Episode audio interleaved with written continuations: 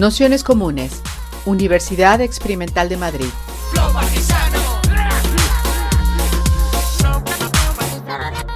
Toda la información en nuestro canal de Telegram Nociones Comunes o en nuestra web traficantes.net barra formación.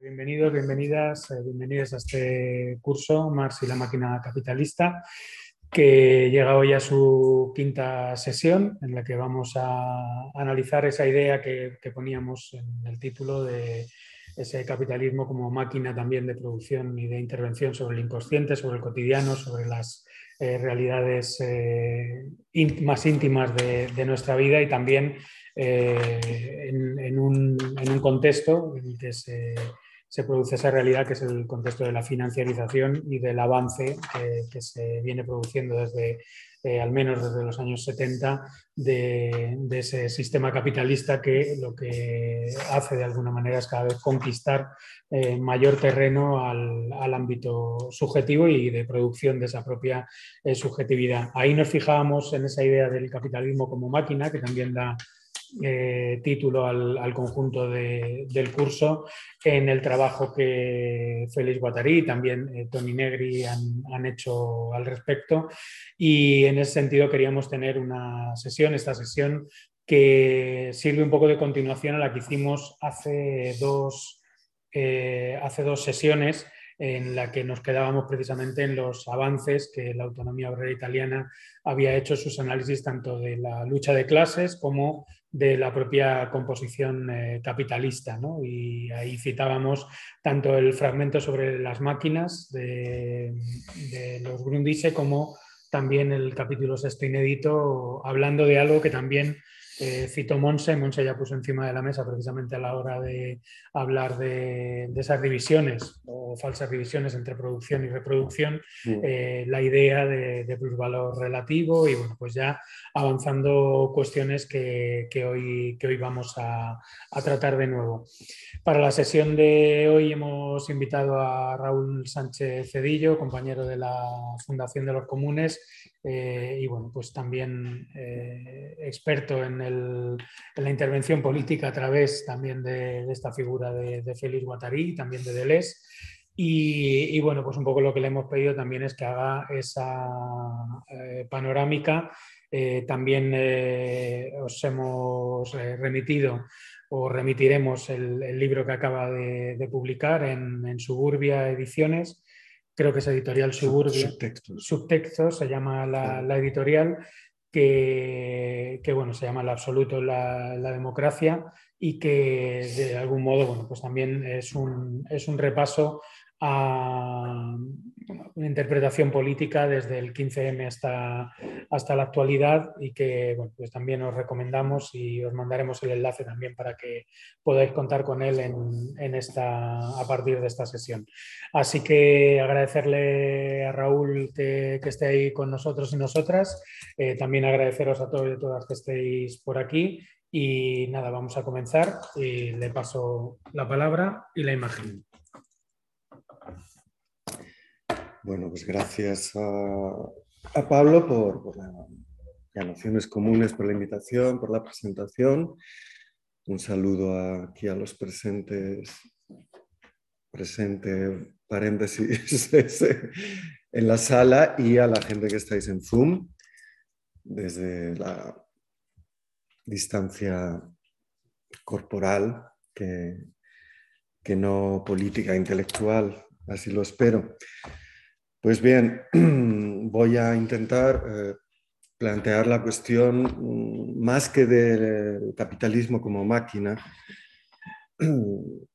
digamos, eh, más bien la cuestión del maquinismo de las máquinas y de la, vamos a llamar, la ontología de las máquinas en sus relaciones con, sin duda, eh, el capitalismo histórico, las mutaciones de la subjetividad, y las mutaciones de la subjetividad eh, eh, social, de clases, eh, raza, género, etc.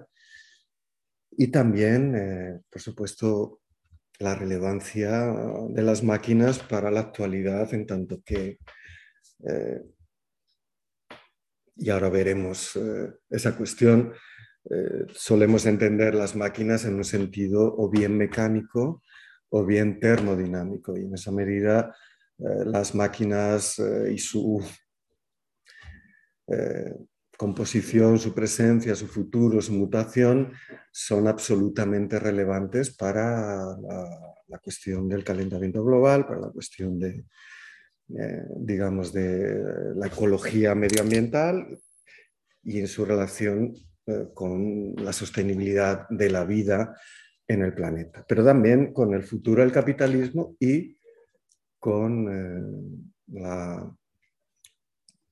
algo en lo que bueno, pues estoy trabajando justamente y me parece que este es un asunto completamente decisivo para la redefinición del proyecto comunista. Mm, no vamos a hablar aquí de eso, pero a mí me parece que si algo eh, pone de actualidad urgente, no ya retóricamente dicho, sino de una urgencia absoluta, eh, la conjunción de crisis energéticas, medioambientales, eh, sociales, geopolíticas es el comunismo como un proyecto que es eh, la única dinámica social, política, institucional que puede abordar sin caer en los fascismos, sin caer en dictaduras, sin caer en, la devastación de buenas partes de la biosfera, la cuestión de un capitalismo que lejos de haber terminado, lejos de haberse convertido, como se está diciendo, en, en tecnofeudalismo eh, terminal, no, es un capitalismo que precisamente por determinada relación con las máquinas, que es evidente en, digamos, si, atendemos a cuáles son los sectores eh, dominantes desde el punto de vista de la dirección del capitalismo hoy, las plataformas, el extractivismo y, y obviamente la economía financiera. Eh, es un capitalismo que, y ahora lo veremos, eh, prescinde completamente de la relación que, las, que le sujetaba históricamente al trabajo vivo, ¿no? es decir, a los cuerpos, a las poblaciones, y que lejos de estar en peligro de, eh, de desaparecer, a mi modo de ver, lo que está es dispuesto a, por así decirlo, mm, abordar una, gran extinción, abordar eh, procesos de guerra, abordar eh, grandes masacres, nuevas formas de fascismo como manera de sobrevivir. Y en esa medida, mm, si no partimos de esa radicalidad, difícilmente podremos combatirlo. Y aquí la, la cuestión de las máquinas, eh, en una definición que veremos en toda su ambivalencia, y de las máquinas en Marx me parece algo fundamental. Por eso el texto que yo, considero fundamental que Pablo me, comentaba antes de empezar, que eh, lo, había, había, tratado y, había hablado de él en la última sesión, es ese fragmento sobre las máquinas de Marx, es decir, mm, que no lo llamó así Marx, eh, sino que pues, a partir de su traducción, um, como sabéis, los Grundrisse eh, se publicaron en, 1929 gracias al trabajo fundamental de, David Ryazanov, posteriormente aniquilado en las purgas estalinistas, y son esos cuadernos de trabajo de, los, años 57-58, eh, trabajos preparatorios para el capital, como sabéis, eh, se han llamado Grundrisse, rasgos o elementos fundamentales de la crítica de la economía política, que es una definición que Marx pues, eh, comenta en alguna carta, puesto que como sabemos son inéditos, ¿no? y que se complementan con otros trabajos como los manuscritos del 81-63, etc. Eh, los Grundrisses son un texto fundamental eh, para el marxismo eh, occidental, diríamos, ¿no?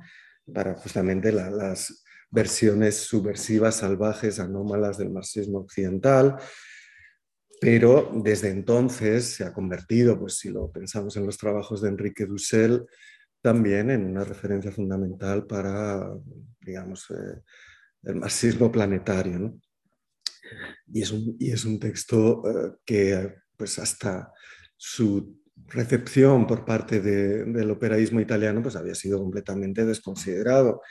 Eh, recordemos que el propio Althusser mm, no lo tiene muy en consideración por justamente la forma de exposición, lo que Marx llama la Darstellung, eh, que es claramente dialéctica y que por lo tanto eh, parecía y parece presentar figuras humanistas, es decir, de alienación y reconciliación, teleología, es decir, que, el capital es un proceso mm, destinado a un fin, que es un fin que lleva a su desaparición y a una especie de eh, superación y conservación positiva de los elementos progresivos del capital.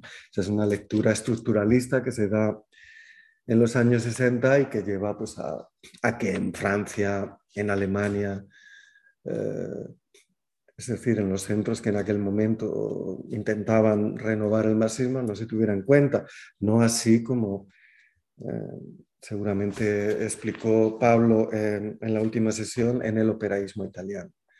El fragmento sobre las máquinas es traducido mm, por, eh, por Solmi, un, miembro de, la revista Quaderni Rossi, es decir, la revista originaria del operaísmo italiano, justamente porque eh, dice muchas cosas sobre eh, el, digamos, el, antagonismo inherente al desarrollo del capitalismo industrial avanzado. ¿Por qué? justamente por el papel eh, de las máquinas. Eh, voy a entrar un poco en, la cuestión del fragmento y luego en sus interpretaciones. Eh, Marx se pone a trabajar sobre las máquinas en la medida en que, tras, como sabemos, Marx pues, decide ponerse a pensar en la publicación del Capital después de una gran derrota de la Liga de los Comunistas y del proyecto comunista en, las revoluciones de 1848. Eh, es decir, que la voluntad política de, eh, de lo que entonces se llamaban los comunistas, la Liga de los Comunistas, eh, de intervenir en, en las en las crisis eh, en todo el mundo europeo que se producen en 47-48, justamente para, para, plantear esa, podríamos llamar, utopía ¿no? comunista en el desarrollo de la revolución permanente, pues obviamente no se verifica. Lo que se verifica es una restauración. Entonces Marx se pone a estudiar eh, la dinámica del capital que puede, por así decirlo, explicar por qué eh, hay una debilidad en la clase obrera, porque eh, se producen las crisis, es decir, se orienta al estudio de las crisis como algo fundamental para la estrategia revolucionaria. Las crisis justamente del desarrollo del capital. Y ese capitalismo que se desarrolla a partir de en, en esas décadas, en esos lustros, es obviamente el sistema de la gran industria donde vemos aparecer eh, eh, procesos de abstracción del, trabajo y que, superan las formas de producción manufacturera de una manera clara. Pero obviamente de una manera todavía mm, pues, con, muchos tonos de gris y por lo tanto Marx pues, empieza a pensar qué es esto de las máquinas, qué es esto de, eh, del maquinismo, del sistema automático de las máquinas en su diferencia con las máquinas que existían pues desde, pues desde eh, eh, siglos antes, ¿no? Los telares, los tornos, la alfarería, son máquinas, pero que, ven, que, venían siendo consideradas como instrumento. Entonces se pone a trabajar sobre la diferencia comenta a Engels en una carta de enero, en, una carta, en las cartas de aquel entonces, la distinción, sobre la distinción eh, en la literatura entre máquina e instrumento, sobre el papel de la llamada working machine, que es esa, pues, el telar automático, por ejemplo, ¿no? Eh, y sobre el papel, que es algo fundamental, ¿no? del reloj ¿no? en la producción como algo que define toda una nueva fase del capital, donde la velocidad eh, de la circulación eh, y la reproducción ampliada del capital se convierte en el elemento que impulsa eh, el sistema de las máquinas y al mismo tiempo lo que Monse habló respecto al plusvalor, plusvalor relativo como la dinámica fundamental de, esta, de este sistema. Aceleración de, los procesos de circulación y reproducción, eh, aceleración de los procesos de productividad del trabajo, que implican, por supuesto, eh, por supuesto crisis, eh, implican reestructuración de la composición de las, de las clases trabajadoras, implican paro, implican huelgas, eh, en el Capital eh, de Marx, en el capítulo del libro primero sobre las máquinas, queda claro eh, cuál es la lógica histórica de, las máquinas. En una frase que dice Marx, las máquinas corren allí donde hay huelga. Y esto es un axioma. La lógica del capitalismo no es solo una especie de, digamos, de, deus ex máquina que avanza con respecto a, a una lógica de productividad y de, y de reproducción ampliada, sino que sus ritmos están vinculados a la lucha de clases y por lo tanto a la resistencia a la huelga, al sabotaje. Esto es cierto en tiempos de Marx, como lo es cierto en, las, en, las, en las, eh, condiciones actuales, lo es cierto en, la crisis de los años 70. ¿no? Si pensamos que podemos pensar que los robots eh, se empiezan a, introducir en Japón, ¿no? Eh, y o en Estados Unidos. No, no es así de cierto. Los robots en una gran fábrica del Fordismo avanzado se empiezan a introducir en la Fiat de Mirafiori como, a partir del año 73, justamente como resultado del gran ciclo de huelgas y de sabotaje eh, que culmina eh, en la ocupación de la Mirafiori del año 73 por parte de ese movimiento del obrero masa. Y eso lleva a que para proteger eh, esos sectores vulnerables del ciclo de la cadena de montaje automovilística se introduzcan robots, que, mm, por así decirlo, mellan las armas del sabotaje y de la huelga obrera. Marx eh, introduce esa consideración de la relación entre las máquinas de, medición del tiempo, justamente los relojes, que introducen una homogenización eh, del paso del tiempo y una capacidad de medida de la prestación individual y de la productividad eh, general del trabajo combinado, y, permiten justamente el paso de la forma de lo que Marx llama la subsunción formal de los procesos del trabajo en la manufactura, donde el papel de las destrezas eh, de origen más o menos gremial, pero también de los conocimientos tácitos, experienciales, de lo que el virtuosismo, que luego eh, en el postoperaísmo asume una nueva, una nueva valencia, que es el virtuosismo del manejo de un instrumento de un instrumento que es una especie de prolongación del órgano, eh, un órgano, una prótesis de la capacidad y la destreza de un eh, obrero, porque es un obrero fundamentalmente masculino, en, la, forma de la manufactura. por así decirlo, mientras que en la manufactura la fuerza de trabajo individual con su mm, saber tácito, implícito, no transferible, no abstraíble, eh, domina, y en esa medida el control de esa fuerza, la productividad, el plusvalor relativo está vinculado a, una tasa de explotación, eh, a la prolongación de la jornada, puesto que el incremento de la productividad pues es mucho más complicado, justamente tiene que negociar con la fuerza de negociación de esa destreza individual. De ahí que con el paso a la gran industria, el, papel fundamental lo asume el medio de trabajo, como dice Marx. El medio de trabajo que es ese sistema de máquinas. Es decir, el paso de lo que Marx llama la eh, elaboración, eh, la Bearbeitung, a el control y la supervisión. Es decir, el sistema automático de máquinas termodinámicas, sin, duda, eh, y dominadas también por el por la medición con el reloj. Eh, dice Marx, el obrero pasa a ser un mero supervisor y regulador, es decir, que atiende a averías, que atiende a, pues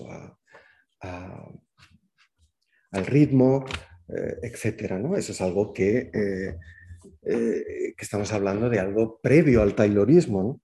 porque en el taylorismo justamente quien hace de supervisor y regulador no es el obrero, eh, es justamente el jefe de línea, ¿no? el jefe de, la línea de montaje y la oficina que siempre estaba encima y supervisaba todo el proceso. Eh, ese proceso de subordinación de, la aportación manual llega al extremo de ser eh, de, una, de, una especie de devenir máquina del obrero cuando se limita solo a, digamos, a ser una pieza más en ese, en ese, en esa, en ese sistema automático. En ese sentido, Marx asume la definición de la máquina como instrumento complejo de, que hace Charles uh, Hutton, ¿no? Es un, un, escritor que estudiaba esa, esa, esa transformación. ¿no? pero aquí se está refiriendo a las máquinas dinámicas, la polea, el torno, el plano inclinado. Eh, pero el fragmento sobre las máquinas justamente se centra en ese paso. Eh, y aquí tenemos que introducir en ese paso del instrumento al sistema automático. sistema automático, estábamos hablando ya de automación. Eh, telares que funcionaban por sí solos con un aporte de energía, que podía ser una máquina de vapor eh, alimentada por carbón, eh, podría ser, aunque no es mayoritario en el desarrollo, al menos en, Inglaterra, pues tracción animal es fundamentalmente la relación entre máquina de reloj y ese sistema de máquinas donde ya hay pues, las tarjetas perforadas, es decir, unas formas de digitalización eh, de la información que necesita el proceso y un control capitalista de toda esa información, de todo ese saber, es decir, una conversión del saber en información empieza ya y esa es una primera expropiación. ¿Eso qué significa en el, fragmento sobre las máquinas? Pues que atendemos a, una, a otro tipo de contradicción que ya no es la que era dominante en el capital que como sabemos es la eh, composición orgánica, ¿no? es decir, como el capital cada vez eh, la, parte de capital variable pues va descendiendo y por lo tanto eh, hay una caída tendencial de la tasa de ganancia que lleva a, una crisis de superproducción, etcétera, etcétera. Ese es, digamos, el, la Darstellung, ¿no? el modo de exposición de Marx que lleva a, una superproducción donde el trabajo, la aportación del trabajo es cada vez eh, menos eh, importante y eso implica que la productividad vinculada al relativo a la tasa de explotación solo funciona en términos cuantitativos y cuando al mismo tiempo la capacidad de consumo de esas masas proletarizadas, pauperizadas, eh, se desploma, tenemos ese, mecanismo de la crisis. En el fragmento y en todos los Grundrisse, el par crítico es otro, es la relación entre capital fijo y capital circulante. Eh, el capital circulante es, eh, es la mercancía, ¿no? es el producto, eh, pero también es la materia prima. ¿no? de lo que están hechas las cosas y el propio producto eh, es, la, es, es, lo que expresa, dice más de manera más clara, la dinámica del capital. ¿no? que pasa por la fase monetaria, mercancía y monetaria ampliada. ¿no? Y ahí tenemos la recirculación y reproducción. y el capital fijo pues es fundamentalmente el sistema de máquinas que permanece, se va desgastando, etc. Eh, y en esa medida, eh, el desarrollo ampliado del sistema de máquinas eh,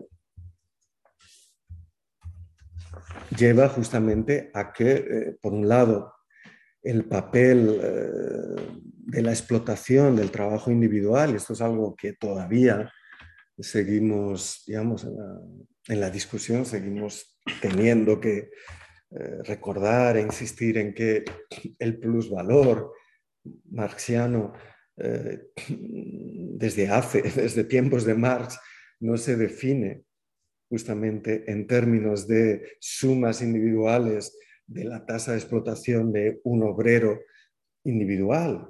Es decir, que no podemos medir ni siquiera en el sistema de la gran industria cuánto nos explotan a partir de mi aportación, sino que estamos hablando ya de una explotación de un obrero colectivo, de un trabajador colectivo, de un sistema de organización social.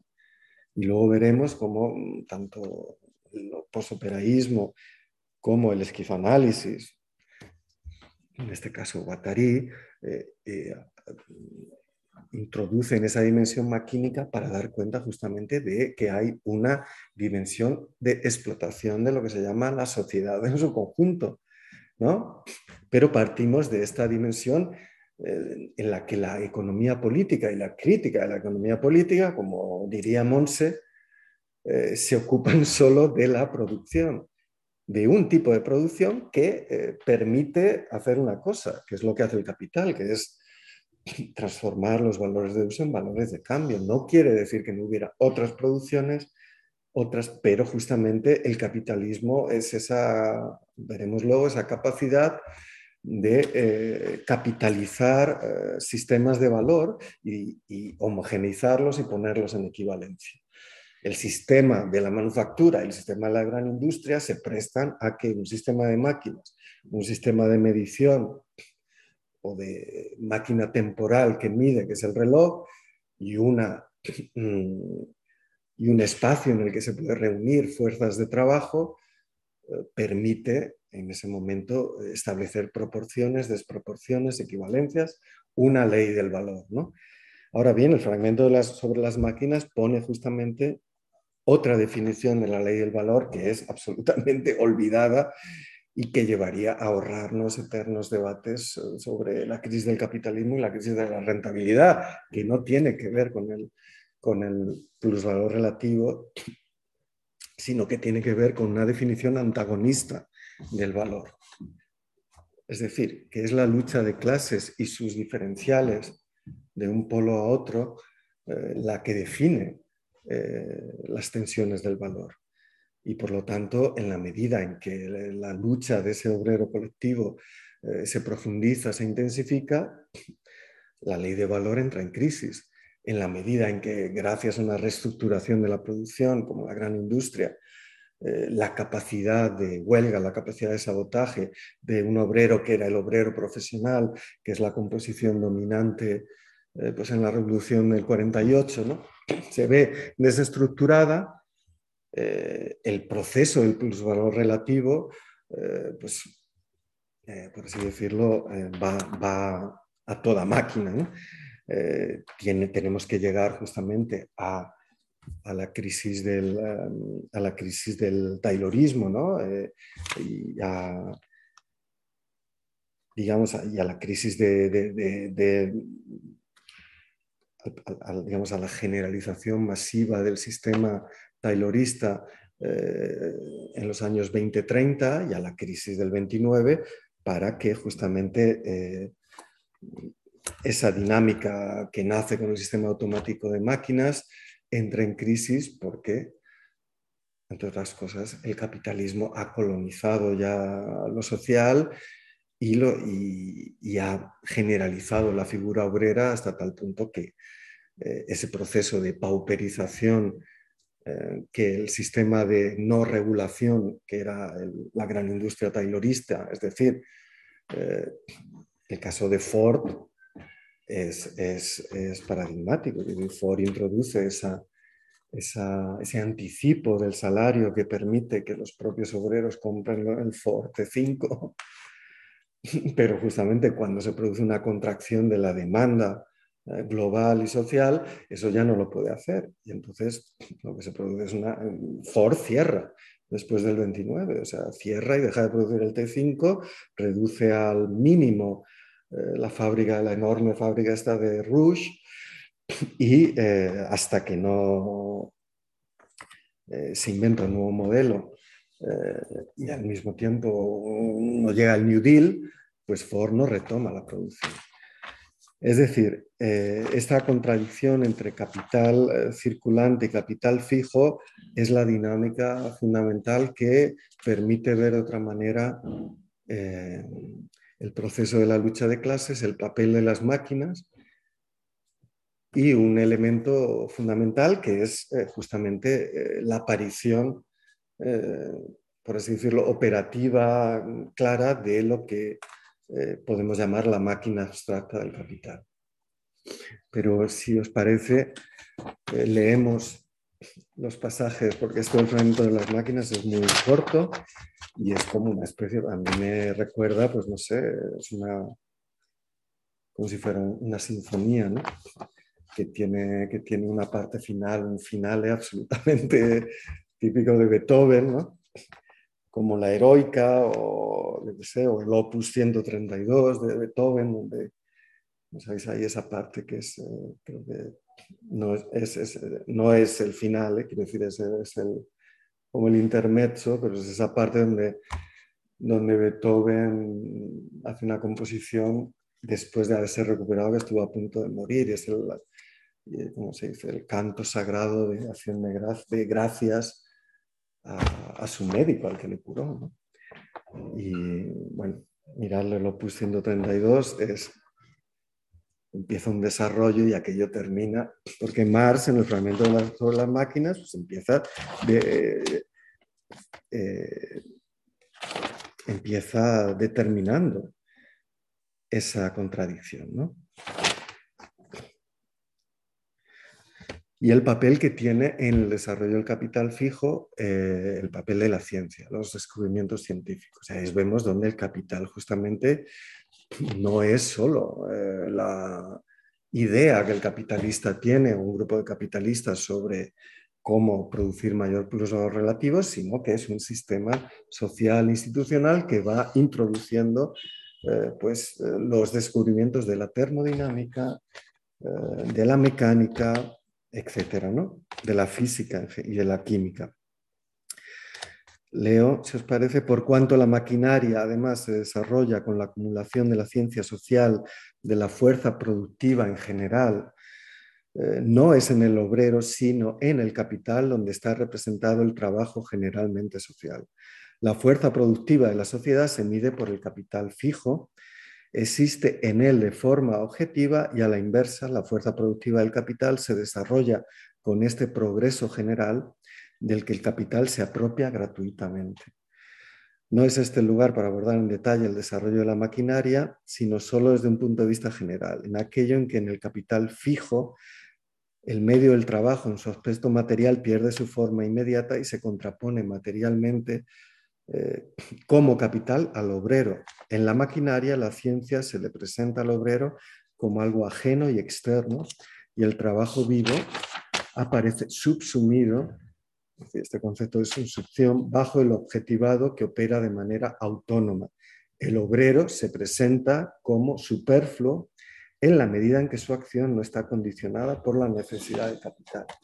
Es decir, no nos extraña que haya habido pues, que el propio Marx eh, una lectura dialéctica hegeliana o humanista de esta contradicción. Es decir, porque eh, tanto la, física cuando construye el concepto de trabajo no es casual, está pensando en el trabajo humano, está pensando en el trabajo de los labradores, en el trabajo de los animales, en los molinos, está pensando en el trabajo de la manufactura y la relación entre física, energía, el concepto de energía y trabajo humano históricamente determinado en Occidente es fundamental.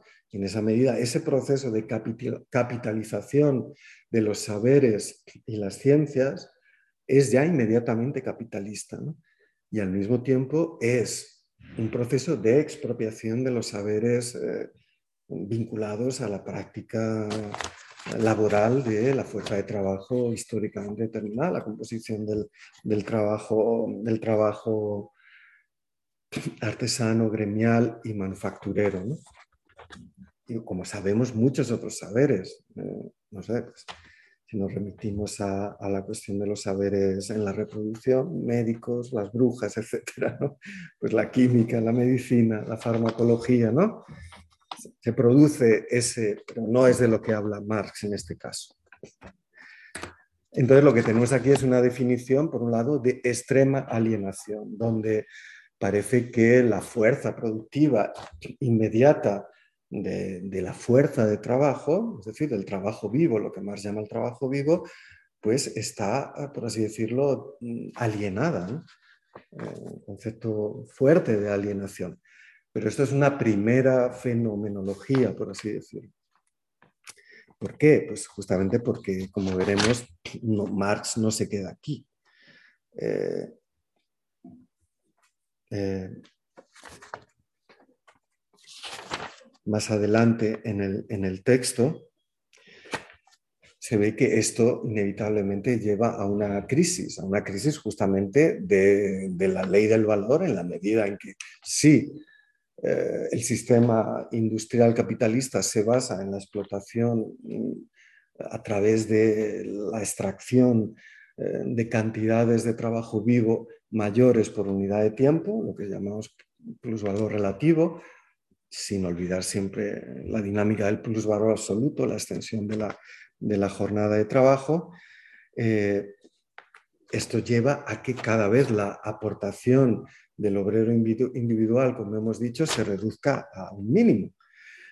Y esto significa que justamente la tasa de plusvalor se reduce también a un mínimo. Eh, sigo leyendo. Eh, el intercambio de trabajo vivo por trabajo objetivado, es decir, el poner el trabajo social, es decir, un trabajo ya socializado eh, completamente, que no se construye a partir de suma, sumatorios de trabajos individuales, sino que está ya predeterminado completamente eh, y donde el cuerpo, por así decirlo, y el cerebro de cada obrero individual se inserta como una pieza. Sigo leyendo. Eh, bajo la forma de la antítesis entre el capital y el trabajo es el último desarrollo de la relación de valor y de la producción fundada en el valor creo que todavía seguimos en la producción fundada en el valor, ¿no? Veremos cómo, pero esta crisis está ya en el desarrollo, Marx la diagnostica ahí. El supuesto de esta producción es y sigue siendo la magnitud de tiempo inmediato de trabajo en cuanto el cuánto de trabajo, ¿no? La introducción de, del, la noción de cuanta, ¿no? Luego en la, en la física cuántica la teoría cuántica de campos eh, es fundamental, empleado como el factor decisivo en la producción de la riqueza. En la medida, sin embargo, en que la gran industria se desarrolla, la creación de la riqueza efectiva se vuelve menos dependiente del tiempo de trabajo y del cuánto de trabajo empleados que del poder de los agentes puestos en movimiento durante el tiempo de trabajo, poder que a su vez no sabemos, esto es un cuaderno de Marx y tiene palabras en inglés, su powerful effectiveness, que es una expresión que seguramente ha sacado de alguno de los teóricos como Lauderdale y otros que lee, no guarda relación alguna con el tiempo de trabajo inmediato que cuesta su producción, sino que depende más bien del estado general de la ciencia y del progreso de la tecnología o de la aplicación de esta ciencia a la producción. Es decir, eh, lo que desarrolla la industria no es, no es ese plusvalor relativo vinculado y esto eh, también sucede en la agricultura. Sigo leyendo, el trabajo ya no aparece tanto como recluido en el proceso de producción, sino que más bien el ser humano se comporta como supervisor y regulador con respecto al proceso de producción mismo. El trabajador ya no introduce el objeto natural modificado como eslabón intermedio entre la cosa y sí mismo, sino que inserta el proceso natural al que transforma industrial como medio entre sí mismo y la naturaleza inorgánica a la que domina.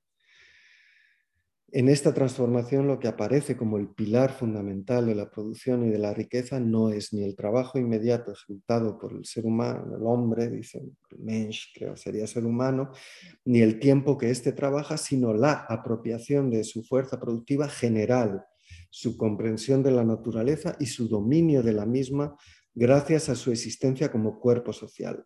En una palabra, el desarrollo del individuo social, y este concepto es fundamental, porque nuestra lente mm, cuantitativista, objetivista del capital, eh, si queréis una mala lectura del capital, del libro primero, que por cierto no es la lectura que hace Harry Cleaver en ese libro también muy importante, ¿no? una lectura política del capital, es una lectura operaísta, pero obviamente es la lectura que puede hacer un Suisi ¿no? un DOP y obviamente pues, toda la ortodoxia, eh, por así decirlo, en vez de mm, desenfocar, hacer un zoom inverso y ver este proceso, siguen buscando esa aportación del obrero individual para definir el proceso de crisis. ¿no? lo que tenemos es el desarrollo de un individuo social, es decir, que ya estamos saliendo de la fábrica y estamos entrando en el capital como una relación absolutamente ontológica que construye lo que el esquizoanálisis llama un socius, un socius capitalista. Es decir, que construye, modela las subjetividades, las instituciones, interconecta, eh, establece equivalencias entre, entre distintos procesos productivos, el científico, el de la formación, y como veremos también el de la reproducción, el del trabajo de cuidados y tal, pero Marx no llega aquí. Y eh, el individuo social. Y el propio Marx subraya el robo de tiempo de trabajo ajeno sobre el cual se funda la riqueza social aparece como una base miserable comparado con este fundamento recién desarrollado creado por la gran industria misma. Tan pronto como el trabajo en su forma inmediata ha, dejado, ha cesado de ser la gran fuente de la riqueza, el tiempo de trabajo, el tiempo de trabajo, que, eh, hoy en día estamos trabajando más que nunca, no ya en aquello pagado y no, sino que la prolongación es bestial, pues bueno, ¿hace cuánto? Ciento, ¿Cuántos años hace? de esto, 170 años, Marx dice, el robo de, no, pero sí, el robo de tiempo aparece como una base miserable comparado con este fundamento recién desarrollado, creado por la gran industria misma. Tan pronto como el trabajo en su forma inmediata ha cesado de ser la gran fuente de la riqueza, el tiempo de trabajo deja y tiene que dejar de ser su medida y por lo tanto el valor de cambio deja de ser la medida, el valor de uso. Esto significa que entramos en la, entre comillas, irracionalidad absoluta del capital. Porque si la racionalidad del capital es considerar que eh, eh, bueno, el beneficio se hace a partir de los cuantos de trabajo individual, yo te pago para que estés aquí, ¿no? Por así decirlo, hay una racionalidad. ¿No lo quieres? Pues no trabajes. Pero si estás aquí, resulta que justamente eh, eh, voy a intentar que trabajes más durante el tiempo que te tengo. Pues bien, eso, que es la racionalidad calculadora del capital, se convierte en irracionalidad, puesto que, eh, como acabamos de leer, el valor de cambio deja de ser la medida del valor de uso. El plus trabajo de la masa ha dejado de ser la condición para el desarrollo de la riqueza social, así como el no trabajo de unos pocos, es decir, sabios científicos, eh, eh, sacerdotes, eh, políticos, etcétera, ha dejado de serlo para el desarrollo de, subrayemos, poderes generales del intelecto humano. Con ello se desploma la producción fundada en el valor de cambio y al proceso de producción material inmediato se le quita la forma de la necesidad apremiante y el antagonismo. Es decir, que, que lo que eh, esta crisis del, valor de cambio, de la producción basada en el valor de cambio, eh, revela es justamente eh, una potencia, dinamis, dice aristotélicamente Marx, es decir, potencia, no dice potencia espinosianamente, pero sí lo podríamos decir nosotras, eh, de justamente de superación de, digamos, de la forma de la necesidad. Es decir, del hecho del socialismo, ojo, no del capitalismo, también del socialismo. Porque si atendemos a las definiciones eh, históricas, el socialismo es eh, el reparto del trabajo y la exigencia de que todos trabajen para comer. Si no trabajas, no comes hasta hace bien poco Jorge Richman estaba en contra de la renta básica porque decía que él creía en lo que decía San Pablo, que ¿no? ¿Cómo era lo del sudor de tu frente? Ganarás el pan con el sudor de tu frente. Ganarás el Bueno, eso sigue vigente cuando, insistimos, desde hace 170 años Marx ve justamente, luego tendremos en cuenta los límites ecológicos, etcétera, la finitud eh, energética y de la, ecología de la biosfera, ¿no? pero ve ya la superación, es decir, la transición al comunismo. ¿Vale? Desarrollo. Y aquí ya, quiero decir, esto es el pre-68 que no se leyó, por supuesto. Se leyó Marcuse, se leyó Freud, pero no se leyó en, en París, en California.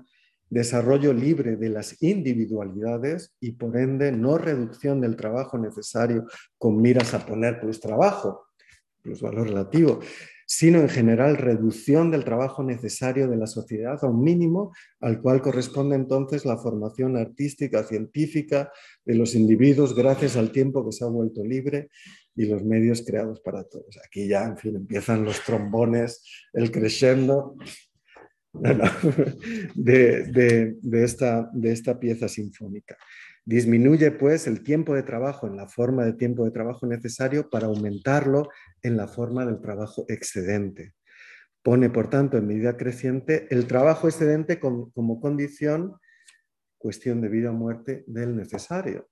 Es decir, que es que la irracionalidad, porque tenemos que decirlo, del capital es que necesita someter, subsumir toda la potencia de la cooperación de ese individuo social para seguir con este sistema, digamos, de la medida del valor y de la sujeción, de la obligación de trabajar, cuando, repitamos, es una base miserable con respecto a esa potencia combinada. Es decir, el capital no se revela como un sistema mm, de optimización de la, producción humana, se como un sistema de poder, como un sistema de dominio, como un sistema que produce eh, en la economía para garantizar su dominio y no viceversa.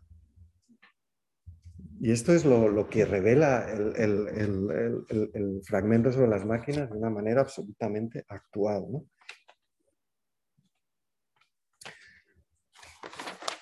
Eh,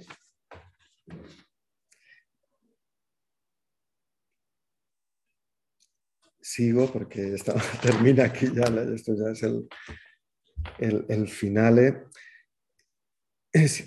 sino en general reducción del trabajo necesario a la satisfacción mínima al que corresponde entonces la formación artística científica de los individuos, es decir, Marx, eh, eh, por así decirlo, asume las contradicciones eh, dialécticas de, de, la sociedad burguesa, porque la sociedad burguesa es donde aparece ese individuo, ¿no? En Hegel la dialéctica entre individuo y Estado, y Marx las asume. Por eso el hegelianismo de este texto eh, pues, necesita crítica, pero al mismo tiempo dice, ojo, que, no es que no nos importe el individuo, no es que queramos eh, establecer un neoarcaísmo donde la forma es comunitaria, no, no. Eh, el individuo se define como individuo social, es decir, genéticamente por así decirlo, genéticamente, en la genética de la socialización de la subjetivación, ya como una acumulación de potencias colectivas, de, educativas, de, estratos eh, de, subjetivación pasada. Y por lo tanto, no estamos en un individuo rusoniano, en un individuo eh, de Robinson Crusoe, sino justamente en un individuo inmediatamente social. Es decir, eh, a través de la educación, a través de, la comunicación, a través de, eh, digamos, de la dimensión, pues, de, por así decirlo, de constitución eh, relacional capitalista de, la sociedad, pero fundamentalmente del el intelecto colectivo. Es decir, el individuo es una declinación, es una singularización de lo que Marx eh, llama intelecto colectivo y como veremos en una sola vez General Intellect, eh, que es algo que saca también de uno de esos, eh, de esos libros que lee sobre el sistema de las máquinas. El capital mismo es la contradicción en proceso por el hecho de que tiende a reducir a un mínimo el tiempo de trabajo, mientras que, por otra parte, pone al tiempo de trabajo como única medida y fuente de la riqueza. Disminuye pues el tiempo de trabajo en la forma de tiempo de trabajo necesario para aumentarlo en la forma de trabajo excedente.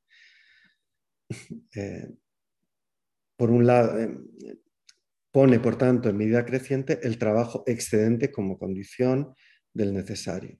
Por un lado, despierta a la vida todos los poderes de la ciencia y de la naturaleza, así como de la cooperación y del intercambio sociales, para hacer que la creación de la riqueza sea relativamente independiente del tiempo de trabajo empleado en ella. Por el otro lado, se propone medir con el tiempo de trabajo esas gigantescas fuerzas sociales creadas de esta suerte y reducirlas a los límites requeridos para que el valor ya creado se conserve como valor. Es decir, que el capital es antiproducción. Desde entonces, ahora lo es en manera suma, ¿no?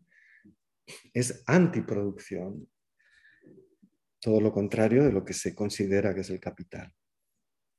Por el otro, eh, las fuerzas productivas y las relaciones sociales, unas y otras aspectos diversos del desarrollo del individuo social, se le aparecen al capital únicamente como medios y no son para él más que eh, medios para producir fundándose en su mezquina base.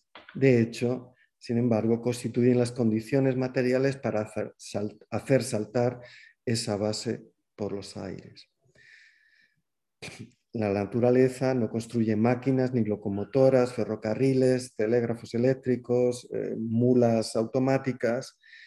Son estos productos de la industria humana, material natural, transformado en órganos de la voluntad humana sobre la naturaleza o de su actuación en la naturaleza. Son órganos del cerebro humano creados por la por la mano humana, fuerza objetivada del conocimiento el desarrollo del capital fijo revela hasta qué punto el conocimiento o knowledge social general se ha convertido en fuerza productiva inmediata. Fuerza productiva inmediata, es decir, que no necesita el capital. Y por lo tanto, hasta qué punto las condiciones del proceso de la vida social misma han entrado bajo los controles del general intellect y remodeladas conforme al mismo hasta qué punto las fuerzas productivas sociales son producidas no solo en la forma del conocimiento, sino como órganos inmediatos de la práctica social, de la práctica social, del proceso vital real. Es decir, que cuando hablamos hoy de contradicción capital-vida, eh, de, de, paso de la producción a la reproducción, etc., el procedimiento de las máquinas lo tienen. Si os parece, pasamos ahora a los problemas de esta interpretación, porque obviamente Marx... Quedaría, Raúl, como 10 minutos, 15 minutos. Vale, pues voy rápidamente. Y para ello, pues vamos a utilizar dos textos que me parece que están, en el dossier y que bueno, conviene, conviene, conviene leer. Eh, justamente una es la definición de capital, que, como hemos visto que se puede leer en, el propio fragmento sobre las máquinas, es algo más allá de eh, la organización colectiva del proceso de producción. ¿no? colectiva de clase capitalista o la, sinergia entre bancos y empresarios para explotar el trabajo fundamentalmente fabril. No. Eh, en un texto muy importante, en estos dos textos que aparecen en el plan sobre el planeta de Guattari, eh, el de sistemas, procesos y estructuras capitalistas y el de la composición, eh, perdón, el de el capital como integral de las formaciones de poder, por así, decirlo, levantamos acta de esta crisis del concepto de capital y también de esta crisis del concepto de eh, subjetividad obrera o de el papel del trabajo vivo.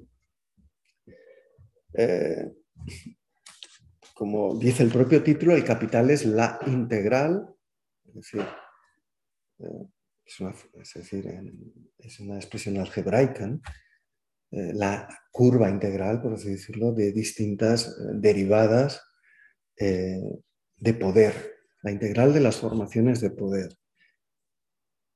¿Y cuáles son esas formaciones de poder? lo que hace fundamentalmente el capital es operar semióticamente con máquinas de enunciación, de registro, de contabilidad, de transformación, utilizando todos los medios que pone a su disposición la matemática. Desde siempre la matemática, desde el cálculo del interés en, la banca medieval, ¿no? de, los, eh, de la banca de Monte di Paschi genovesa o de los Fugger en, el Renacimiento, a eh, la utilización de, digamos, de, números complejos y de ecuaciones complejísimas en, la, matemática financiera actual, ahí vemos un desarrollo absolutamente sinérgico entre ambas, entre ambas, entre ambas eh, potencias. ¿no? No en vano, el capital es esa capacidad de capitalización, de apropiación de esos poderes generales del intelecto humano que hemos leído en el fragmento sobre las máquinas. Pero esa integral podemos descomponerla en cuatro, como en el texto dice Guattari. Las formaciones de poder, los estados, las iglesias, eh, los sistemas, eh, ejércitos, eh, fundamentalmente los estados, ¿no? en, su, las formas estado. ¿no? en su, en su devenir en, la modernidad en la contemporaneidad. En segundo lugar, los agenciamientos maquínicos, es decir, lo que se suele definir como, eh, como fuerzas productivas, pero que hemos visto que, mm, que eh, implican fundamentalmente el papel creciente de los sistemas de máquinas. Máquinas concretas y cada vez más, como veremos, máquinas que van teniendo cada vez un grado mayor de abstracción hasta llegar pues, a, hoy a los algoritmos, a los algoritmos que computan, estructuran, miden, eh, modifican el tiempo social productivo, ¿no? la vida, la práctica social, la vida social real de la que habla más al final del fragmento. ¿no? Otra es la fuerza colectiva de trabajo y el conjunto de relaciones sociales sometidas al poder del capital. ¿no? el hecho mismo, lo que se llama relaciones de producción en el, marxismo, ¿no?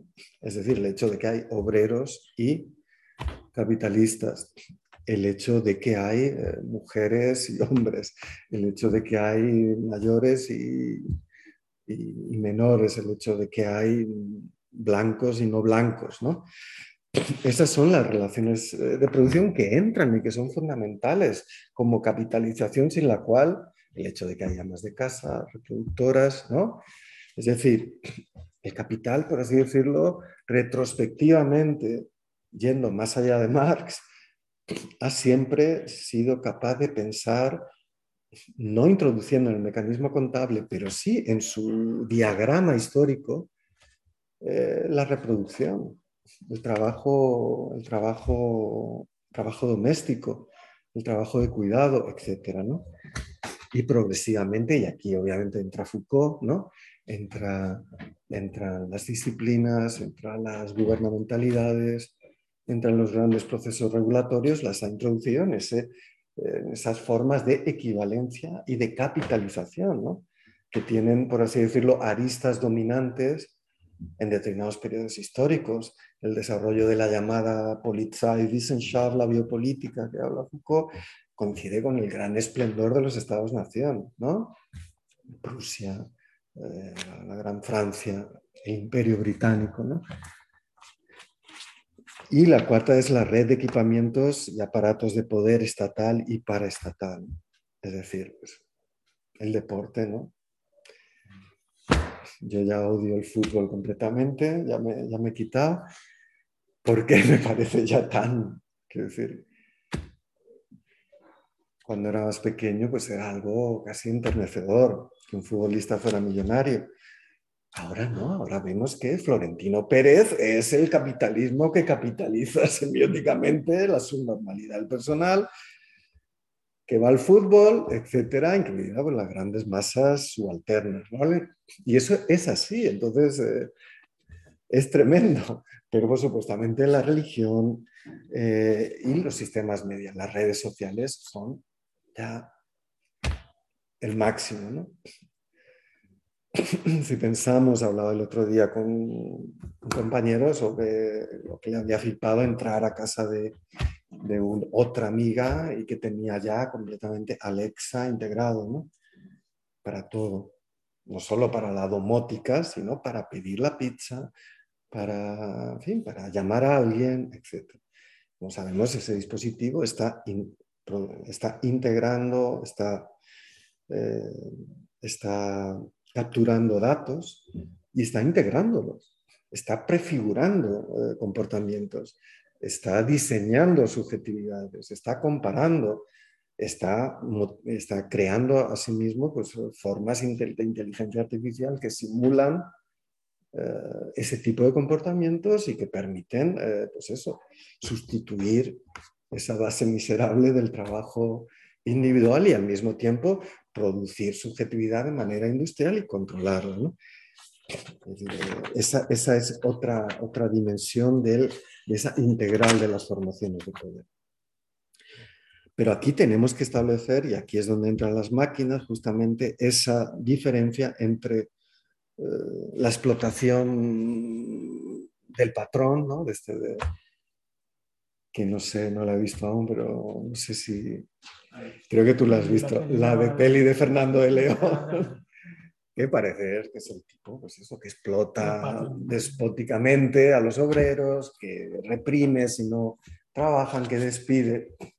Eso hemos visto que es, pues bueno, las relaciones de producción pero a través del fragmento sabemos que lo fundamental es otra dimensión que en el esquizoanálisis, y ya vimos en cursos anteriores de filosofía de combate, la servidumbre maquínica y su correlativo inconsciente maquínico.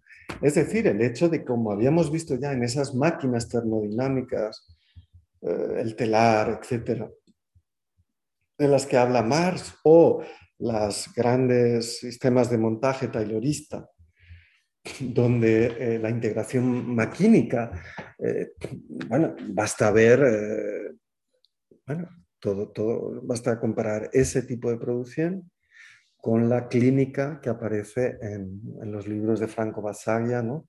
sobre los trastornos de los obreros que estaban en la gran producción. ¿no? O si queréis de una manera muy relevante, aunque es ficción, pues en el, en la, en la película de Leo Petri, ¿no? La clase obrera Valparaíso, donde Lulú, el obrero, pues está literalmente, eh, eh, por así decirlo, sometido a esa servidumbre maquínica.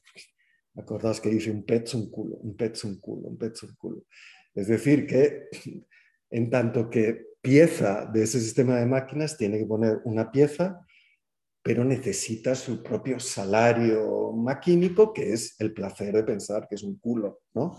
Cada pieza que pone es un culo que toca, eh, un culo femenino, por supuesto, en el caso de este, de este personaje, ¿no? Es ahí la servidumbre maquínica, por así decirlo, termodinámica, pero al mismo tiempo es, son sistemas temporales, son sistemas perceptivos, son sistemas de sensibilidad, ¿no?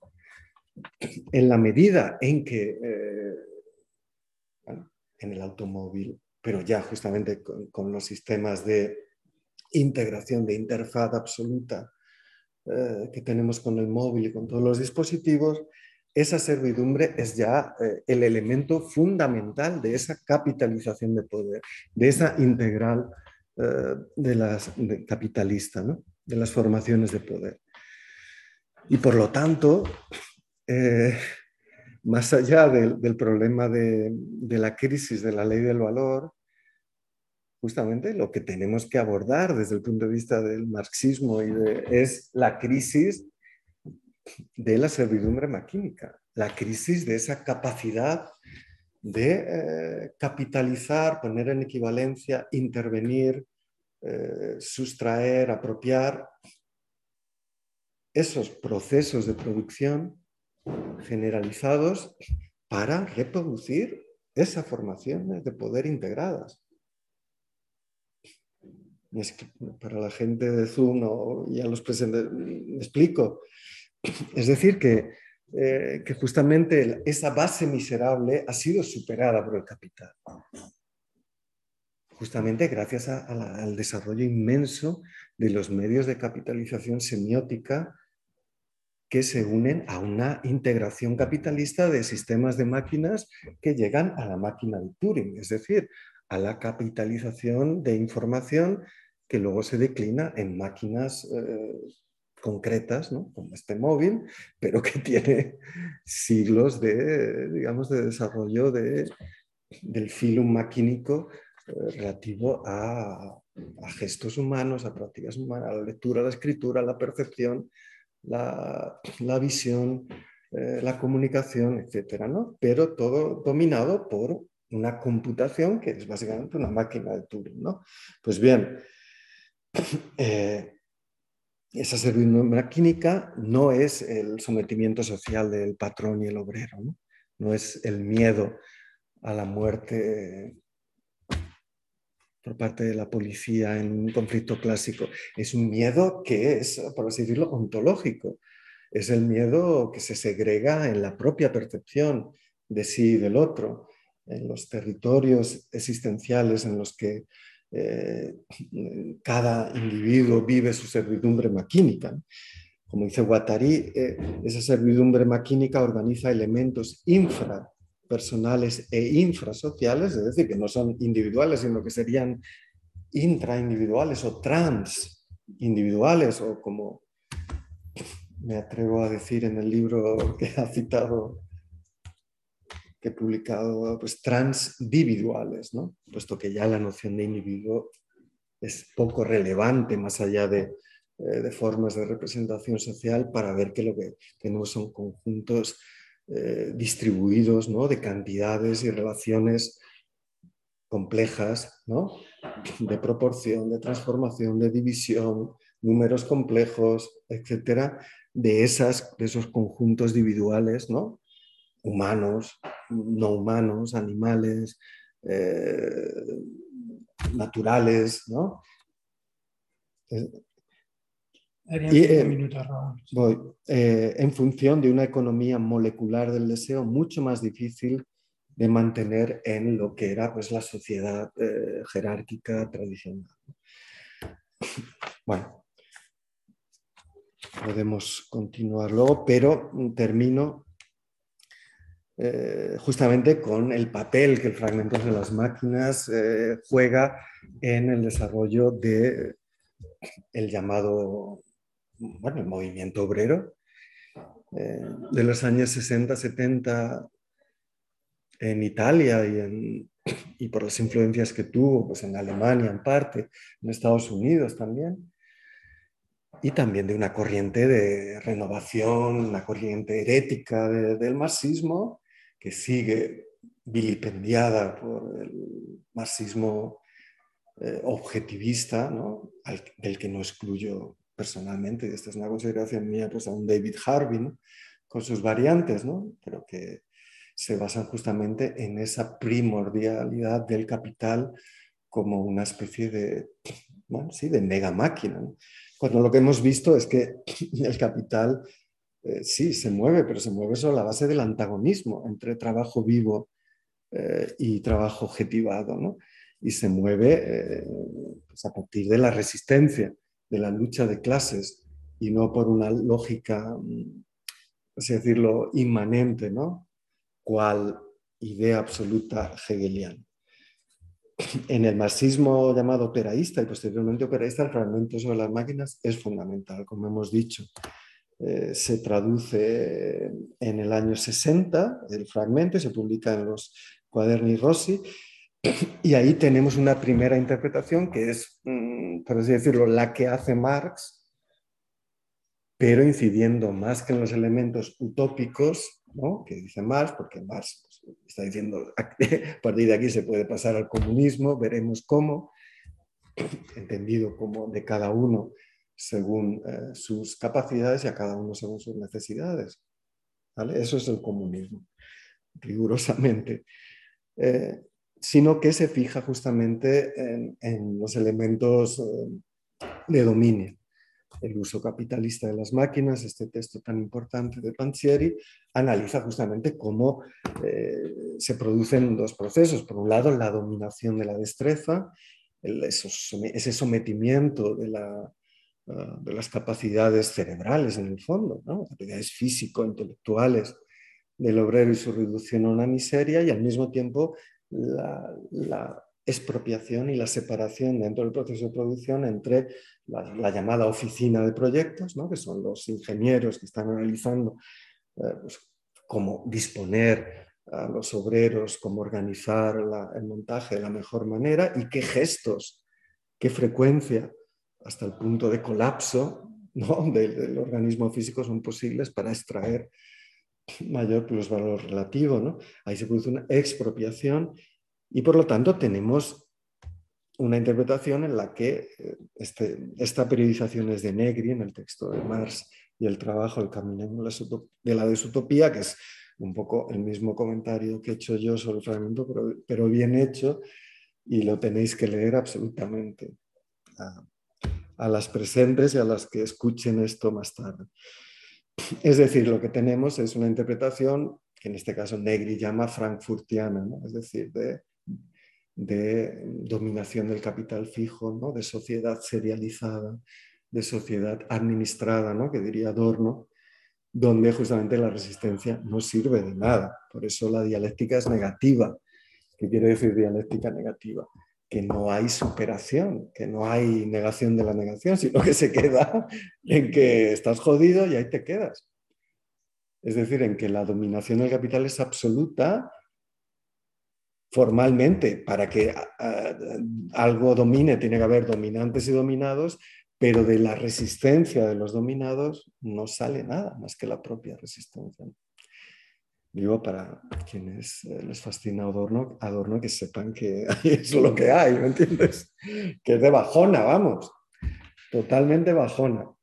Mientras que aquí, pues Pancheri lo que quiere analizar, mm, hay esa influencia, pero se trata de entender cómo funcionan las fábricas del norte de Italia, básicamente, fundamentalmente la Fiat, ¿no? Pero también el ciclo continuo de la química, ¿no? Donde justamente eh, los elementos eh, vitales eh, están mucho más claros, porque el ciclo continuo de la química nunca se para y todo se va, ¿no? Como es un proceso de disgregación química de las sustancias que es circular, ¿no? Y ahí tenemos otro proceso de trabajo. hay otra interpretación inmediatamente después que coincide con una ruptura, que es la, la que se hace por parte de Mario Tronti eh, y Romano Alcuati, donde ven justamente, intentan dar la vuelta a ese proceso de expropiación. Sí, sobre todo Alcuati, sí, eh, en el proceso de trabajo es fundamental la transmisión de información de manera simétrica o unidireccional. Bueno, pues eh, entonces veamos cómo se produce ese proceso para interrumpirlo y que por lo tanto la capacidad de lectura, la capacidad de dominio a través del sistema de máquinas, el incremento de la explotación no se produzca y en la medida en que esos comportamientos se masifican, eh, el beneficio entra en crisis. ¿no? Tronti como sabemos, pues en, Obreros y Capital, plantea esa contradicción fundamental entre, entre capital fijo y trabajo vivo. es decir, que la máxima eh, descualificación del trabajo que se produce en, el obrero masa, ¿no? Es decir, que el obrero masa es la figura que llega del sur, en este caso el sur italiano, pero luego pues era el sur global, no tiene ninguna destreza, eh, bueno, destreza, digamos, que le, que le, cualificaría como artesano, como oficial, como tal, sino solo pues, ese cuerpo, su fuerza motriz y su cerebro. ¿no? Pues bien, esa, esa, aquí es donde, digamos, se pone de manifiesto que lo que mueve el capitalismo es justamente eh, la resistencia obrera y el antagonismo, y no tanto la productividad eh, del trabajo entendido como ampliación de la manufactura. Es decir, que esos, eh, esa fuerza de trabajo combinada del obrero masa, como justamente es trabajo vivo, es susceptible de subjetivarse y sus comportamientos de masa generan crisis. Y aquí es donde nace, por así decirlo, la, la tríada ¿no? relativamente dialéctica eh, que califica el operaísmo, por así decirlo, primigenio. ¿no? Es decir, el capital se mueve por, eh, por, por, la dinámica de crisis, es decir, los obreros se rebelan, el trabajo vivo se revela con respecto a determinada organización de la producción, pero también de la reproducción, pero fundamentalmente el sistema de la gran fábrica, aquello hace insostenible eh, el, gobierno de la fábrica y por lo tanto la, producción de plusvalor relativo y se produce una reestructuración del capital que en todos los casos derrota la composición eh, de esa clase obrera y aquí entra la distinción composición técnica y composición política, que es muy relativa. ¿no? La composición técnica es justamente en el caso del obrero masa esa descualificación. La composición política es su relativa independencia con respecto a las formas institucionales del movimiento obrero. No, no estar sindicado, no estar en la ideología socialista, ¿no? De que, pues, eh, bueno, que la gran fábrica no deja de ser una ampliación de las viejas máquinas de la manufactura, nos la podemos quedar y producir coches nosotros. Es la ideología estajanovista, es la ideología soviética, cuando la ideología soviética pues, era el obrero masa, pero la ideología era de que los obreros estaban apropiando la producción. Mentira, están sometidos a esa misma lógica de disciplina y de descualificación total del trabajo humano y de, su, y de, y de, y de servidumbre maquínica. La composición política no socialista, si queremos, permite justamente que el obrero masa vaya al grano, vaya al grano. No quiero trabajar y quiero sacar a este patrón el máximo de dinero posible. Salario directo e indirecto. Desinterés absoluto en la producción. Que se vaya al carajo la Fiat y por supuesto desinhibición enorme en destruir los medios de trabajo, es decir, el capital fijo, el sabotaje, ocupar las fábricas, etc. Reinventar el territorio en la Fiat con las manifestaciones internas que rompen las divisiones entre eh, los mecánicos, los pintores, no, tú atraviesas esa inmensa ciudad o en Ford, ojo, en Ford, en Rouge, que se reestructura, tenemos también esos comportamientos de el obrero masa que tiene una composición política que está totalmente desinteresada en la producción. Ahí tenemos ya un elemento claramente comunista ¿no? de, esa, de, esa, de esa interpretación. Eh, con posterioridad, eh, ya, en, ya en pleno 68, eh, esa fuerza del obrero masa es lo que explica la crisis. ¿no? Porque si pensamos de nuevo en esa idea del capital como integral de las formaciones de poder, aquí hay una simetría, porque estos eh, obreros y sus familias solo quieren consumir y no producir. Eh, esto alude justamente a la necesidad de una reestructuración del capital, que es la que se produce no en vano en, los años 70.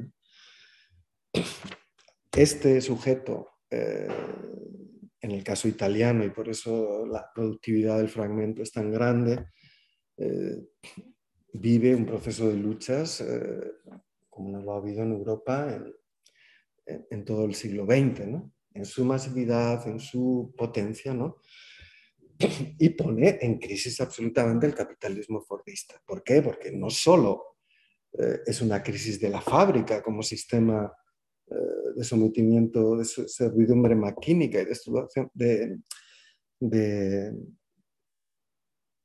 extracción de plusvalor relativo, sino que al mismo tiempo es una crisis de la disciplina social, porque esos mismos eh, obreros y sus familias, pues como con el mecanismo de la inflación a partir del 73 su salario directo se desvaloriza, empiezan a, a, considerarse como clase obrera en sentido social y por lo tanto en toda su dimensión familiar, ¿no? urbana, de barrio, etc. Y se organizan en comportamientos de lucha para salir de la ambivalencia que obviamente pues, marxistas, leninistas, trotskistas, etcétera, la que siempre acusan al operaísmo de que es economicista. Incalificablemente eh, falsa, puesto que justamente los comportamientos que sigue el operaísmo son los de, de salir de la ilusión de que capital y Estado son algo distinto y de que el salario es absolutamente político desde la A a la Z y que por lo tanto el mecanismo de la inflación se combate con más welfare. Trabajar menos, trabajar todos, eh, más salario indirecto y por lo tanto educación, todo el estatuto de los trabajadores italiano del año 71 condensa de una manera pues, tergiversada, que no puede hacer un texto jurídico ¿no? que regula relaciones entre obreros y patronos, condensa la riqueza de todo eso. La, la, guardia jurada no puede entrar en las fábricas, es decir, no hay guardias. Las, cinco, las 150 horas, por supuesto la caja, la, los seguros de desempleo, etcétera, etcétera pero también la presión sobre el gasto público, la educación, la sanidad y luego, inmediatamente después, la lucha de las mujeres por el derecho al aborto, al divorcio, que son, es una extensión de esos comportamientos. Esto pone en crisis el sistema fordista y, y da, por así decirlo, la chance ¿no? en, la, en la discusión entre von Mises, si queremos fabulizar un poco, con Mises Hayek y Keynes, pues, y luego Friedman, ¿no? pues esos que se habían quedado mirando, ¿no? a ver si conseguían salvar el capitalismo estos, estos keynesianos, pues dicen, quitaros de aquí que nos toca. Entonces empieza la revolución neoliberal, consiste en destruir esa composición de clase a, sangre y fuego, ¿no? pero al mismo tiempo eh, no son incapaces de eliminar este proceso de, que, relata Marx de son las potencias sociales del intelecto humano las que dominan la producción. Es que pues, se pasa a dominarlo en esos grandes conjuntos sociales. Y aquí, pues, las dos últimas interpretaciones son la que en la crisis de esa figura obrera y de esa figura política, pues, fundamentalmente Negri llama obrero social. Es decir, cuando la profunda subjetivación política y la enorme mutación técnica de ese sujeto que ya está escolarizado, que ya vive en una sociedad, digamos, mediática y en una sociedad literaria, en una sociedad mm, con, digamos, que ha conquistado lo que de manera mistificada se llamaba sociedad de consumo, que es sociedad de disfrute, ¿no? pues eh, extiende esos comportamientos de sabotaje y de reapropiación a lo social. Eso es, digamos, la autonomía eh, de los años 70, la autonomía del movimiento del 77. O la CNT aquí eh, en los años eh, después de la dictadura, ¿no? Esos comportamientos sociales de, indisciplina y reapropiación de riqueza, de prescindencia total de la relación con la fábrica, con el trabajo que dignifica. ¿no? El sujeto es productivo de suyo, porque la sociedad en la plena dominación del capital es pura potencia productiva y esa potencia productiva se revela, se desencadena, etc.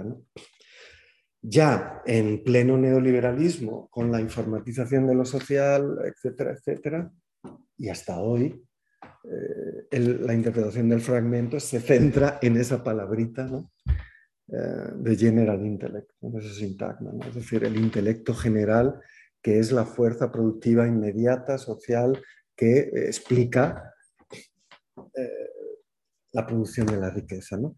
Y por lo tanto, eh, la cuestión sigue abierta, cómo organizar políticamente ese intelecto general o cómo se encarna ese intelecto general eh, para construir una figura que solo puede ser justamente de multitud, que es una figura que, en la que se integran elementos de raza, género, eh, clase pero también y progresivamente elementos, digamos, de, mm, posthumanidad, puesto que tienen que incluir pues, especies animales, vegetales, ecosistemas, territorios, paisajes.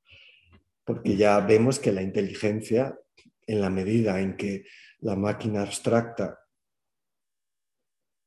del capital, pero las máquinas abstractas que son capaces de manejar la información, algo que no es de suyo capitalista, eso lo podemos discutir, son capaces de interaccionar con todos los sistemas, también los sistemas vivos, también el hecho mismo de que el, panel eh, internacional sobre el cambio climático haya producido esa enorme cooperación científica de decenas de miles de científicos para dialogar, por así decirlo, con la naturaleza en términos de información, cantidades de, carbono, etcétera, y sistemas de medición, sistemas de, predicción, eh, es justamente una demostración de eso. Pero al mismo tiempo es el reto de cómo eh, abordar esa transición comunista a partir de esa figura ¿no? de un intelecto general que se hace en multitud por así decirlo, ecosistémica o ecocomunista, lo diría yo. Y ya. Iba apuntando cosas en el chat para que quede grabado. Mm.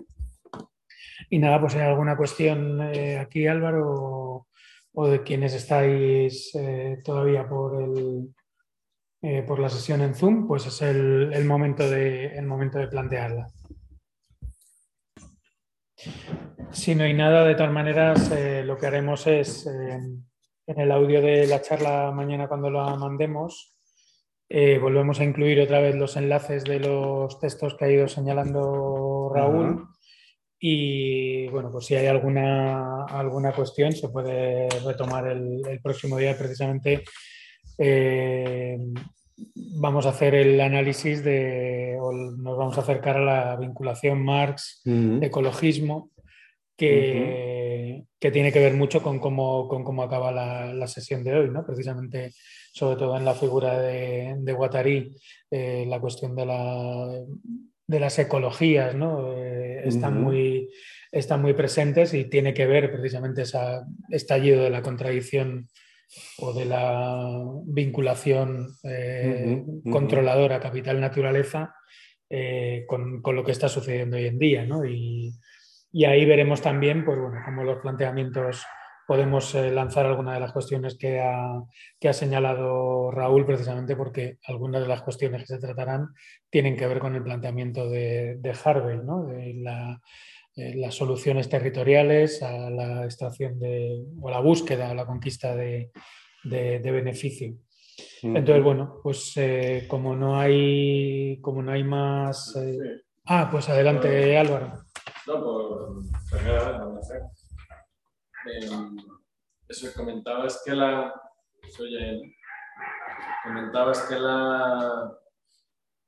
eh, la crisis del tiempo de trabajo como, como medida del tiempo de trabajo individual, como medida, siempre es una, una operación de representación, que eso es una, algo constituyente del, del capitalismo, ¿no? que siempre es una eh, puesta en, en, cantidad, una operación de representación de algo que es irrepresentable en su, en su esencia porque es necesariamente cualitativo, social, como lo quieras llamar, ¿no? Y, y en el... De, de abstracción, Sí, y en, el, en, la lectura operaísta, posoperaísta más bien, se dice que en el posfordismo, o, o, como yo alguna vez lo había entendido, ¿no? se dice que es en el posfordismo cuando entra en crisis esa eh, medida, porque la crisis de la fábrica fordista que hacía esa operación de medida, ya no en las condiciones del posfordismo ya no se podría realizar de la misma manera. Entonces, yo, no, yo no sé si hay yo lo entendía como,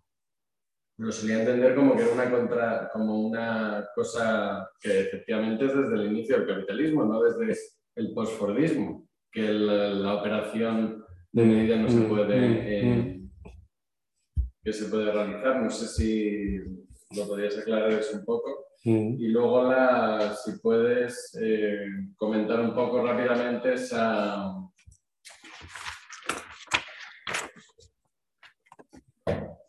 crítica desde de lo que sería la lectura de la Escuela de Frankfurt, porque es el, los Brunrisio más en general, pues evidentemente se ve eh, mucho que todo esa, ese argumento está basado en la idea de la dialéctica, pero bueno, que no sería una idea de la dialéctica como hegeliana, sino aplicada al contexto histórico específico del capitalismo y tal. Y, y bueno, sí que hay lecturas de la Escuela de Frankfurt que podrían ser como de bajona, como decía, sobre dominación absoluta, sin salida y tal. Pero yo si no tengo claro, por ejemplo, que una lectura dialéctica tampoco no pueda fundamentar también una ruptura dialéctica de transición al comunismo. Justamente a partir de eso, la, como se reduce el tiempo de trabajo al mínimo, pues eso permitiría una abundancia de riqueza, Claro, claro, con poco trabajo y tal, que eso sería...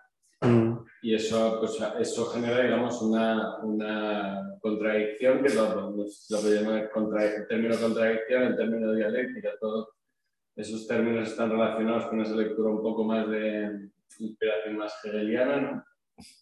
Y Sí, o marxista también. marxista más clásica. Sí. eh, pues la primera, eh, sin duda, es decir, que está en el fragmento, eh, es decir, la, la, la in- la innovación de Marx o lo que Engels, ¿no? en el prólogo a la tercera es, o la segunda edición, habla, ¿no? compara con los descubrimientos de la química, el flogisto, ¿no? Eh, y en Marx, pues su gran descubrimiento científico es la distinción entre trabajo y fuerza de trabajo, que en los neoclásicos entonces no se explicaba de dónde viene el- el- la ganancia. ¿Mm? Viene de un plus valor que es producto de un plus trabajo. ¿no? Y por lo tanto, el, el trabajo es eh, el sistema que se utiliza para medir eh, eh, el valor de cambio. ¿Y a partir de qué? A partir de dispositivos concretos de medición. Por eso hacen falta la integración de, digamos, de, máquinas, instrumentos y saberes científicos, como hemos visto, el reloj, los descubrimientos y aplicaciones de la termodinámica, de la mecánica, eh, etcétera, de la química, fundamental en, en, la industria textil y progresivamente en todas, ¿no? Eh, ya sabemos que esto es además inseparable de una dinámica profundamente eh, colonial, ¿no? O sea, no hay ley del valor, eh, así como se mm, categoriza en ese periodo, sin la capacidad de extraer grandes cantidades de energía fósil. Y esas grandes cantidades son inseparables de un paradigma de apropiación capitalista del territorio. ¿No? Esto ya desde entonces nos remite no ya a que el capital sea ahora sí, sino que siempre ha sido esa integral de formaciones de poder. Quizá lo que ahora sucede es que la componente maquínica ¿no? Eh, asume una preponderancia fundamental, ¿no? Eh, o si queremos establecer la otra tripartición que viene en el texto con Enrique Aliés, que está en, ¿no? en el dossier de hoy, entre sistemas, eh, procesos y estructuras, aunque todos son igualmente importantes, pero determinadas rupturas tienen que ver con, con la mutación de, de, los procesos maquínicos de producción, ¿no? que inevitablemente transforman las estructuras de dominio y los sistemas de semiotización. La revolución financiera es inseparable de la computación de ingentes cantidades de información ¿no? Sobre la fertilidad del suelo en, no sé, en,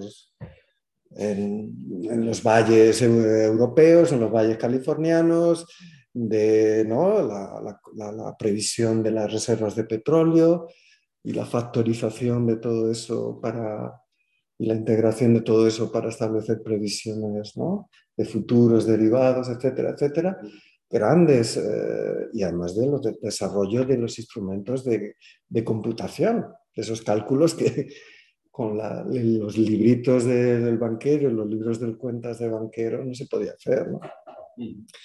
Y por lo tanto, sin duda, sin duda, eh, por eso la, la, la, disputa cuantitativista, o si, queréis, si queremos la disputa mm, entre, entre el marxismo ortodoxo, el marxismo de la Segunda Internacional y parte de la tercera con eh, la escuela austriaca, ¿no? la primera escuela austriaca, ¿no?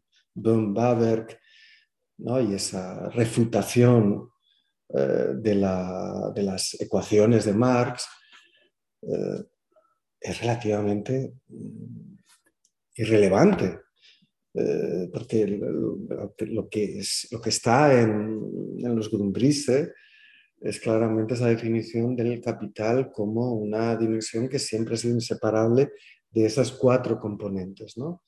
eh, que, que, nos, que, hemos leído antes, ¿no? de las formaciones de poder, eh, de, los, eh, de las llamadas de la, las formaciones de poder capitalista, los agenciamientos maquínicos, la fuerza colectiva de trabajo y la red de equipamientos, aparatos de poder estatal, ¿no? que Althusser pues, los llama aparatos ideológicos de Estado, pero Foucault pues, habla de las disciplinas eh, y posteriormente de esa capacidad de gobernar las poblaciones, pero también las formas que analiza ¿no? la historia de la sexualidad, ¿no? el gobierno de sí, las relaciones de dominación. ¿no? La, la, si la gubernamentalidad es eh, la capacidad de que el Estado intervenga a priori o los, las formas de gobierno como forma de actuar sobre las acciones posibles de los otros, el trabajo sobre sí, todo lo que nace con el poder pastoral o también lo que analiza en, las didácticas y en las guías, en toda la filosofía pedagógica eh, griega y, latina, tiene que ver con la formación de sujetos que son capaces de influir en los demás, ¿no? en entrar en relaciones agonísticas de dominio, pero para ello tienes que ser capaz de autocontrolarte, de dominarte. Todo eso es también una integración de cap el capital capitaliza todos esos saberes, todas esas eh, figuras de, eh, digamos, de dominio social y las pone en equivalencia, las pone en compatibilidad, las pone en, relaciones de mayor o menor influencia. Y eso desde el primer momento por así decirlo, el capital es eterno y por lo tanto nunca vamos a acabar con el capitalismo como posibilidad. Jamás, pero sí como podemos joder la integral. Es decir, que el capitalismo podía haber empezado, ¿por qué no empezó uh, antes de Génova? ¿No? el capitalismo que analiza Brodel, etcétera, en, como fundamentalmente comercial, ¿no? y, de, y de, también de, de, dinámicas de poder, de puissance de estados, ¿no? los préstamos a los distintos eh, monarcas, etcétera, ¿no? y, y cómo ahí se crea una enorme acumulación financiera. ¿no? Esa integración, esa capitalización, tiene que ver con la colonización americana, eh, posteriormente con, el, el, sistema de plantación y el tráfico de esclavos, y todo eso es una civilización. O si queremos, es el capitalismo entendido como capitalismo histórico o como integral. ¿no? Vale. Y perdona, la otra era la cuestión de la dialéctica. Eh, bueno, eh, yo intento pensar ahora justamente ante, ante, ante la necesidad que tenemos de justamente de, retomar el fragmento, una dialéctica, porque si hablamos de antagonismo como algo fundamental en el, para entender el desarrollo del capitalismo, podemos llamar también dialéctica, ¿no? Eh, así lo hace Althusser, una dialéctica que garantiza la independencia e inconciliabilidad de los términos, es decir, una, contradicción, eh, por así decirlo, materialista. Una contradicción entre, y obviamente, vamos a ver, hasta, hasta los años 80 todo el operaísmo es dialéctico, muy, muy dialéctico, marcianamente dialéctico. Es decir, que eh, introduce la unidad y la necesidad de los contrarios, la independencia de los contrarios, y si pensamos en los trabajos de Mao, que son buenos, pensar todo lo que podamos pensar del personaje sobre la contradicción, el aspecto secundario, el aspecto principal, eh, etc. ¿no? Si dejamos de lado todos los aspectos más idealistas, ¿no? el salto de cualidad, la transformación de la cantidad en cualidad, la negación de la negación, eso es Hegel, ¿no?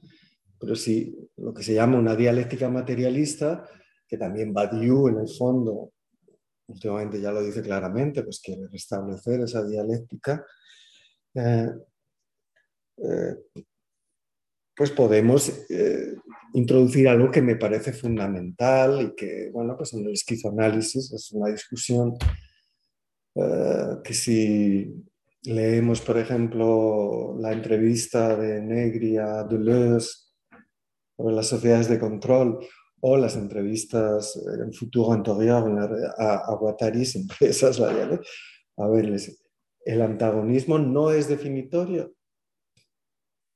¿no? Es decir, eh, podemos hacer una historia del capital como integral de las formaciones de poder sin partir de que el motor fundamental es, son ese despliegue de antagonismos.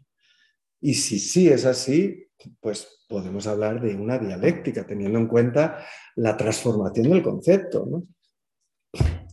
Y me, es muy importante por miles de motivos, pero también por la redefinición de los conceptos, abrirnos a China, a cómo en China eh, y en chino se ha, se ha, pensado todo esto, ¿no? Y por ejemplo, la palabra comunismo en chino, que es un neologismo, claramente, que se, de primeros de siglo se, se dice Gongchang y quiere decir no distribuir eh, ¿no? a todo el mundo, sino producir juntos. ¿no? Está más centrado en la producción, es decir, en ese intelecto general, si queremos, eh, que en repartamos la riqueza que existe. ¿no? Eso es una, ya una mutación. Y bueno, y contradicción, que es también pues, eh, esto no me acuerdo cómo se dice en chino, pero sí que eh, son dos ideogramas, uno que es el escudo y la lanza. Es decir, es una metáfora más bélica, más polémica, más heraclitiana, por así decirlo, que hegeliana, ¿no?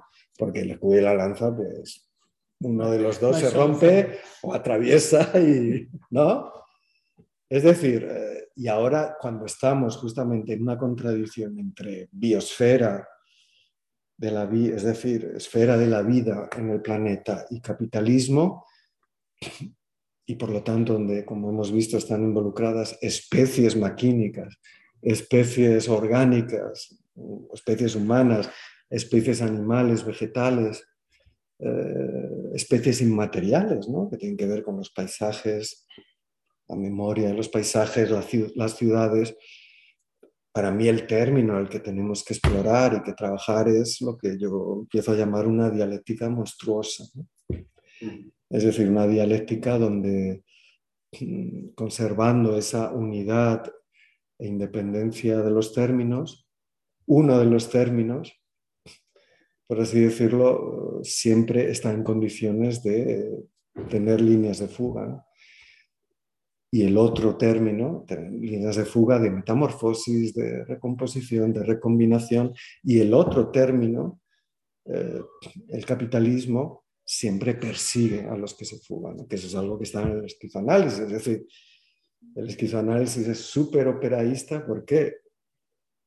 Y no es una casualidad, por cierto, porque las relaciones reales eh, están documentadas eh, ¿Por qué? Porque dice que eh, la primacía, en capitalismo esquizofrenia, la primacía es el proceso esquizofrénico. Lo social huye por todos lados, de las segmentaridades, de los estratos, de las disciplinas. Y el capitalismo es esencialmente conservador. Capitalismo, la integral, ¿no? de lo que deriva, la integral es siempre generar un sistema de orden, de compatibilidad, de computación, de equivalencia, de todo aquello que se ha ido de, ¿no? y por lo tanto reterritorializa siempre eh, de manera conservadora. Entonces el capitalismo nunca ha tenido nada de revolucionario, sino todo lo contrario, reaccionario. ¿Y por qué aparece siempre tan vinculado a, a, colonial, a colonialistas, a racistas, a machistas, a fascistas y a genocidas? Eh, pues justamente porque reterritorializa, porque el trabajo vivo, si queremos llamar el, monstruo del trabajo vivo, huye por todas partes. Y, por lo tanto, eh, cuando ya estamos justamente en una dimensión en la que la producción se define por esa, eh, ese cuerpo máquina, esa interfaz entre sistemas orgánicos y sistemas digitales, ¿no? Eh, eso es un monstruo. Y por lo tanto la dialéctica yo creo que tenemos que llamarla monstruosa. Muy bien, pues ya hemos cumplido el tiempo y nada, pues agradecerle a Raúl que se haya venido a dar la, la sesión. Me imagino que la mayoría de la gente la va a escuchar en, en diferido, con lo cual ya tendrá en, eh, junto al audio los textos para ir cotejándolos, ir viéndolos y quien no se lo haya leído ya, pues tendrá la oportunidad de leerlo a posteriori también. Así que nada más, muchas gracias y nos vemos en la, en la siguiente sesión, que será el ecologismo de Marx y alguna, alguna cuestión rescataremos de, la sesión de hoy para, para ponerla en, en, relación también. Así que muchas gracias, Raúl. Gracias, gracias a todos y nos vemos.